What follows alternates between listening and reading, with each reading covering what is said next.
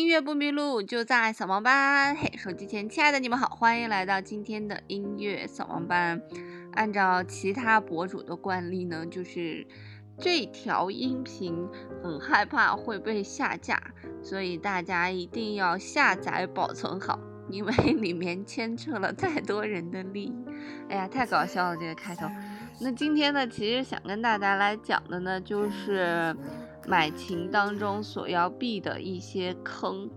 之前没有认识这个圈子里面的人的时候，嗯，对这个行业没有太多的认识啊。那最近认识的人有一点多，慢慢了解到了这个买琴、钢琴啊，尤其是钢琴吧，钢琴水比较深啊，买琴当中的一些内幕。所以今天呢，跟大家好好扒一扒。所以大家一定要认真的听这期节目啊，尤其是要给孩子买钢琴的。那其实呢，由于中国的钢琴的这个产业真的是一个巨大、非常庞大的一个产业，所以里面的利益也是非常的诱人。就是因为有这样巨大的利益呢，所以造就了一些不良的一些厂家。那这个厂家呢，我们普遍把它称作叫做杂牌琴。所以，针对这些无良的商家呢，我今天给大家好好的来摆一摆，买琴的时候到底应该注意一些什么。所以，如果你最近是要给孩子买琴的，你赶快来听一听我这一期节目，然后或者把我的这个节目转给你需要的朋友，因为，哎，这商家怎么讲呢？真的是太太太太无良了。其实，在国内这些杂牌琴呢，都有一个统一的一个标准，呃，他们的标准首先呢就是。他们的琴的制作都是由代工厂来去制作的。那这个代工厂呢，就是在国内最大的一个代工厂啊，就是在杭州旁边的德阳。呃，所以你在看这个琴的时候，你可以问一下是在哪生产的。不管它这个品牌包装多么高大上，如果它是在德阳生产的，有非常大的可能性呢，它都是一个杂牌琴。其次呢，你要看一下这个品牌啊。一般来讲，像这种杂牌琴的这种品牌呢。它都会给你包装一个非常高大上的故事，那这个故事呢，可能是跟呃国外非常非常有名的民情有关系，也有可能呢是跟一些音乐家有关系，比方说肖邦啊，呃或者他们名字所改的肖什么什么什么啊，就就是这种名字。当然啊，所有的这些故事当然就是杜撰的，就不可能有一点点都是真的。虽然他们官网上是这样写的，百度百科也是这样写的，但是你记好，所有都是假的。所以其实你可以查一下这个公司的注册时间，查它的注册时间和它所宣传的那些商标注册啊，什么国外引进技术啊，到底这个时间有没有时间差？如果时间差差的太多呢，那基本上也就是假的，你就不要去相信。再次呢，其实这些杂牌琴多数时候是。在国内的三四线城市或者二三四线城市流窜的，基本上这些琴卖出去之后呢，在找调律师的时候也会找特定的合作的调律师，因为他们害怕这种杂牌琴，有的调律师去调律的时候会说一些实话，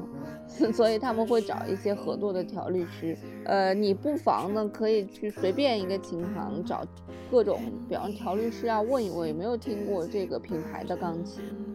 其实关于德国钢琴啊，就是在世界上最最著名的，肯定还是德国钢琴。那德国钢琴，真正的德国钢琴，其实德国只有十一家工厂是生产钢琴的，分别是斯坦威、斯坦格勒、波索纳、林多夫、舒米尔、呃、伯莱斯勒、贝希斯坦、八月森林、萨德、嗯、格洛川。威廉斯坦伯格和塞勒，对，只有这十一家公司是生产，就是在德国有生产权的。那具体呢，其实，在德国专门有一个网站，你是可以查到的。你就直接搜索啊，就是德国这个钢琴生产商，查询钢琴生产商的一个网站，然后它是会有一个备案的。那只要是宣传是德国钢琴，不是从这上面有备案的，那就都是假的。所以不要去说，嗯，这个钢琴德国钢琴听过没？那个钢琴德国钢琴听过没有？那除了德国的钢琴之外，什么法国、意大利那些瑞士的，你也就不要太相信了。因为一般来讲，造假的都是会说德国的，像其他国家，他们一般来讲也不太会说，因为本身意大利造造的最好的应该是小提琴，不应该是钢琴，对吧？因为像，呃，民琴世界的民琴都是从意大利出来的，不是从德国出来的。但是民琴、钢琴都是从这个德国出来的。那我们就来说一说，对于这些杂牌琴来讲，我觉得最关键的一点呢，其实是因为他们的品质没有办法去保证。因为你也看见了，这些杂牌琴所走的这种套路呢，都是给它。根本没有什么核心技术，给它套了个外外壳，然后想用这种包装营销的手段让它做的高大上一点，所以很有可能当你买回琴之后，它保你终身质保或者多少年质保之后，可能过几年你连这个品牌都找不到了，因为这个老板很有可能已经跑路了，或者已经换了新的牌子去骗人了。包括这些钢琴厂的官网的那些虚假广告，以及百度都能通过这些虚假广告，我就觉得非常的。不可思议，怎么怎么怎么还有这波骚操作呢？那除此之外，中国人实在是太聪明了。像刚才我们所说的这种杂牌琴的制造方法呢，就是最 low 的一种方法。那还有一些稍微高大上一点的呢，他他们会去买德国已经倒闭的厂家的这个品牌拿过来在中国做。所以你在国外网站上搜的时候呢？前者的杂牌琴你根本什么都搜不到，但是后者的这些杂牌呢，你还是可以搜到它的名字的。但其实呢，他只是买了当时它的名字之后呢，回国还是进行了一个毫无技术的贴片贴牌琴的一个生产。在这里，我不得不想吐槽一下，有一些杂牌琴啊，有一些杂牌琴，它的名字，比方说打的是德国人或者哪国人的名字，它那个人的名字拼写。既不是德文的拼写方法，也不是英文的拼写方法，反正就是什么文都不是，就完全就是中文加上他臆想当中的外文怎么拼写的，给他拼凑出来的。所以，如果你真的碰见这样一个牌子，他打了德国牌子的名，你不妨也找一下身边会会德语的人，把这个东西发给他，问问他这个东西到底符不符合德语的发音标准，这个德语的拼写标准。其次呢，还有一些钢琴呢，它可能是打着非常高大上的钢琴的名义来去制作一些就是很暴力的产品，比方说像朗朗这一款钢琴，它应该主打的是斯坦斯坦威工厂旗下的一款以朗朗命名的钢琴。但是业界人员对这个钢琴的口碑都是不好的，所以大家在买琴之前，几大平台的这个口碑一定要去搜一搜。但是现在其实像百度这种平台，其实它上面的信息已经没有太多太多的价值了，因为很多都是被竞价或者广告去购买的。呃，那现在百度的整个的搜索也变成了一个非常大的一个行业，在这个行业里面有很多人就是靠着。给各种品牌在进行百度推广，而而生活以及生存，所以百度上面多少信息是真的，大家自己可以去考量一下。呃，所以大家可以参考的几个平台呢，就是某乎，还有小红书，包括喜马拉雅，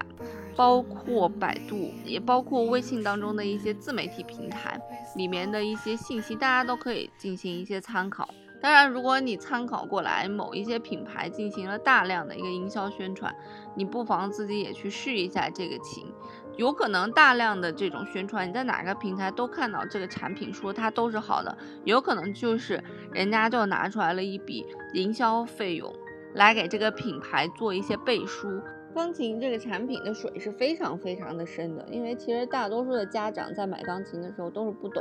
所以很多时候呢都是听老师的推荐才去买的。如果你的老师给你推荐的这个品牌呢，你根本就没有听说过，或者你在我说的以上网站根本就没没查过，那你一定记好，这个钢琴一定是一个杂牌琴，就是厂商找到了老师，给老师的提成呢，最最最少也在五千块钱往上走，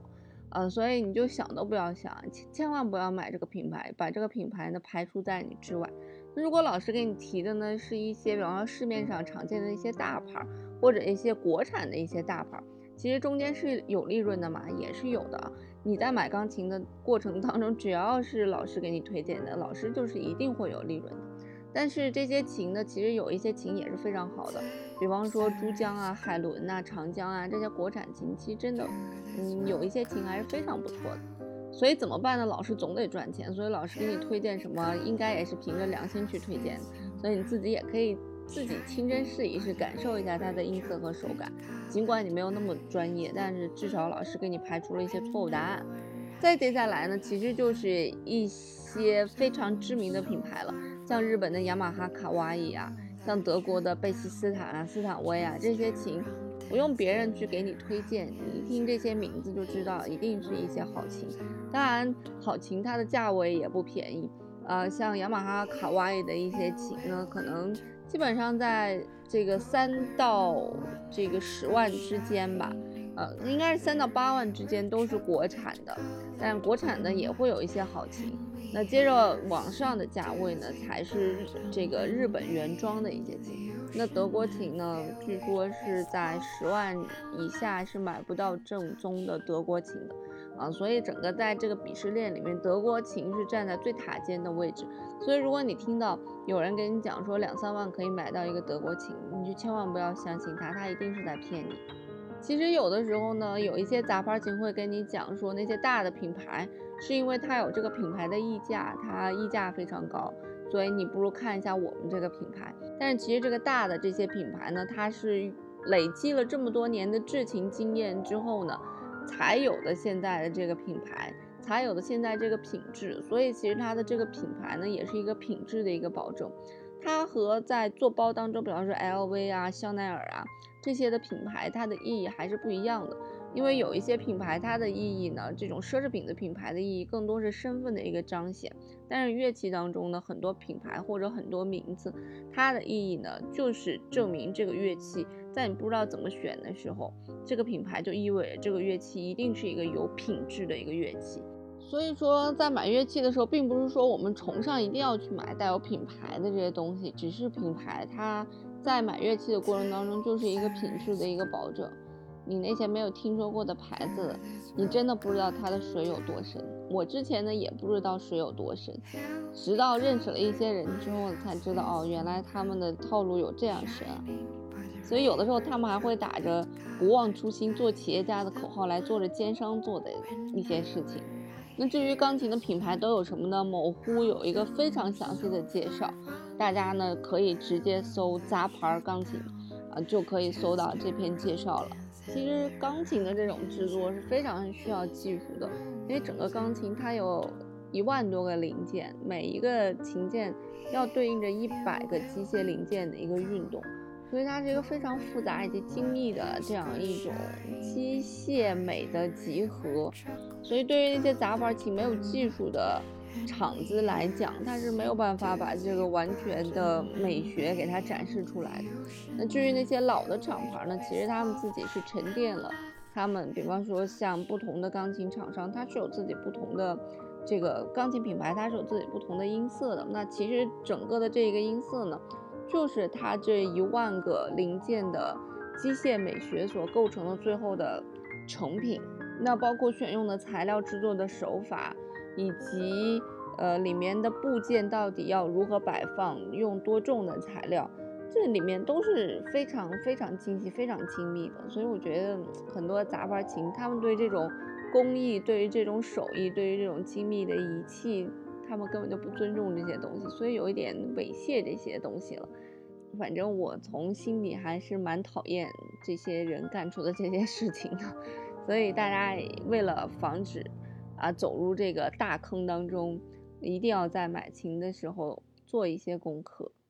好啦，音乐不迷路就在扫盲班，我们下期节目再见啦。